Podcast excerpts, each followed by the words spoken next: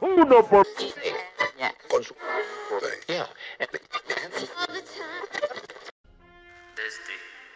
Y le voy a dar en la cara marica.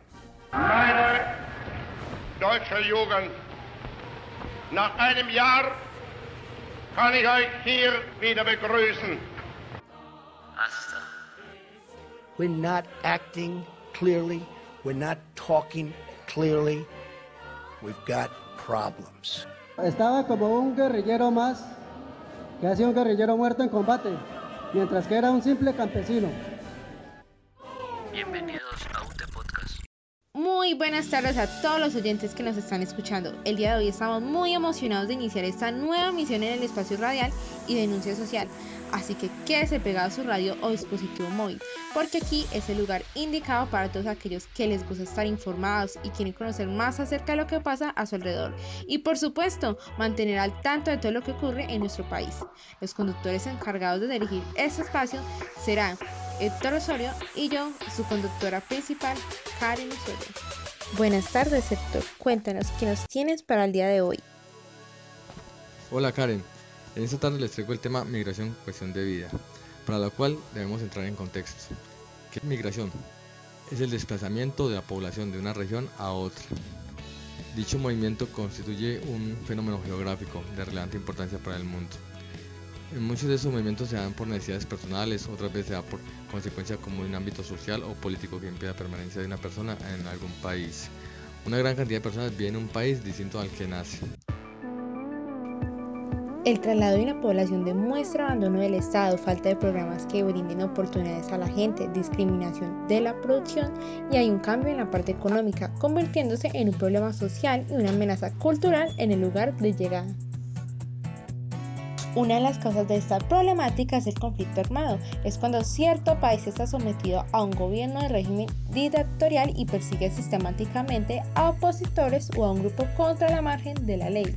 Otra causa que todos conocemos es la pobreza económica, cuando determinado país o régimen sufre una crisis económica aguda que eleva la inflación y no permite que la población pueda mantener un poder adquisitivo, generando olas migratorias de personas de distintos niveles sociales que se marchan a otros países.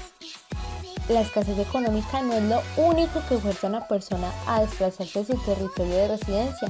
También está la falta de oportunidades, que es una de las problemáticas sociales que la mayoría de personas les afecta cuando están en un país, debido a que necesitan tener acceso a una educación de calidad y muchas de ellas se forman para ejercer un oficio o una profesión determinada.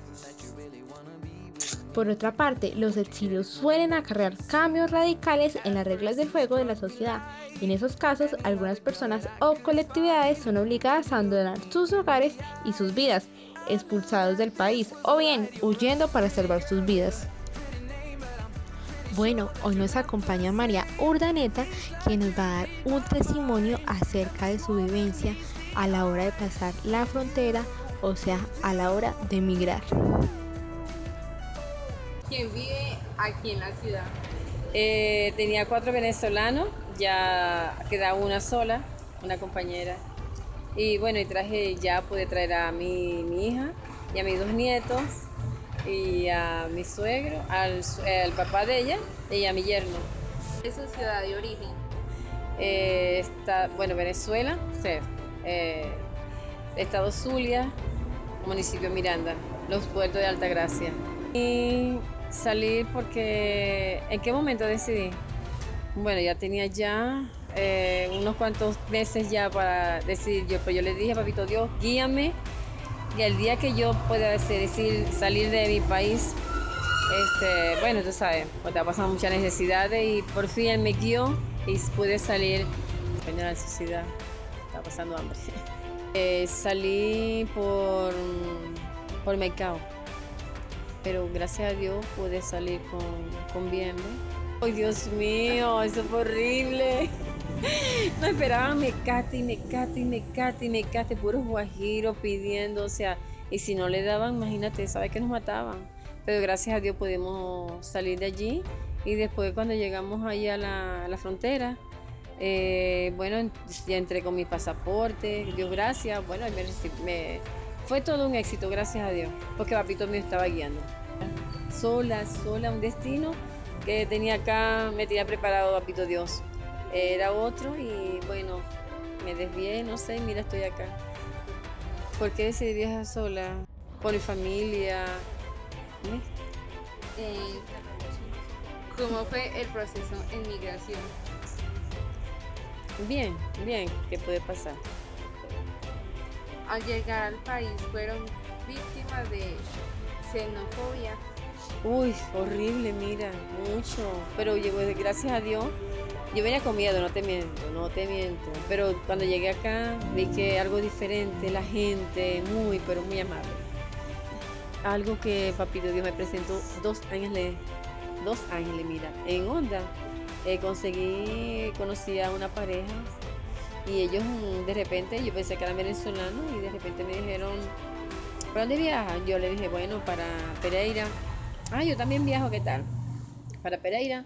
Y bueno, embarcamos en el bus, ellos viajamos, quedamos en un sitio a orinar, ¿ves? Y yo le dije, ir con ustedes? Eso fue todo lo que le dije. Y ellos, bueno, entramos al bus, ¿qué tal? Nos sentamos y me dice, hey, ¿te puedes quedar en mi casa? Bueno, me puse a llorar. y por cierto que vivo, viví allí, miren, allí, ahí cerca de acá del gimnasio. Eh, tuve casi dos meses viviendo con ellos y ellos me dijeron hasta que no consigas empleo, este, no te vas de mi casa.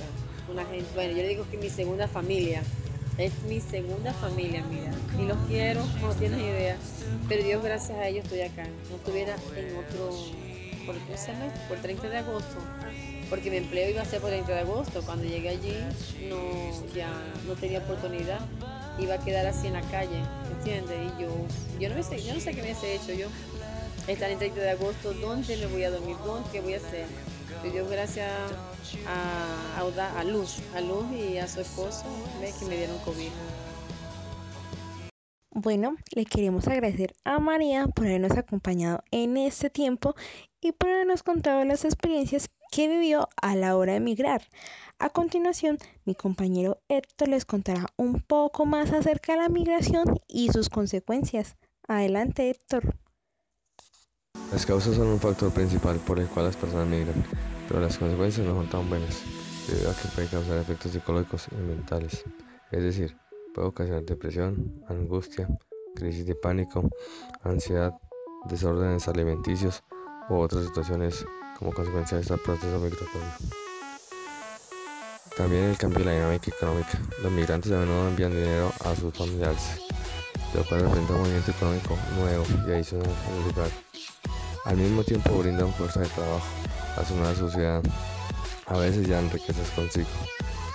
Algo que es muy común a la hora de llegar a otro país es la xenofobia por parte de los habitantes del lugar. Puede ocasionar a veces Mm, violencia, desencadenar el racismo y otras manifestaciones extremas. El significado de esta migración es una población indefensa y desprotegida por organismos estatales e internacionales que se abstienen de cumplir con sus propias políticas, que son brindar ayuda y protección a la población en general. No queda otra solución más que migrar a otro país, a otro lugar. Gracias a todos los que nos escucharon y hasta pronto.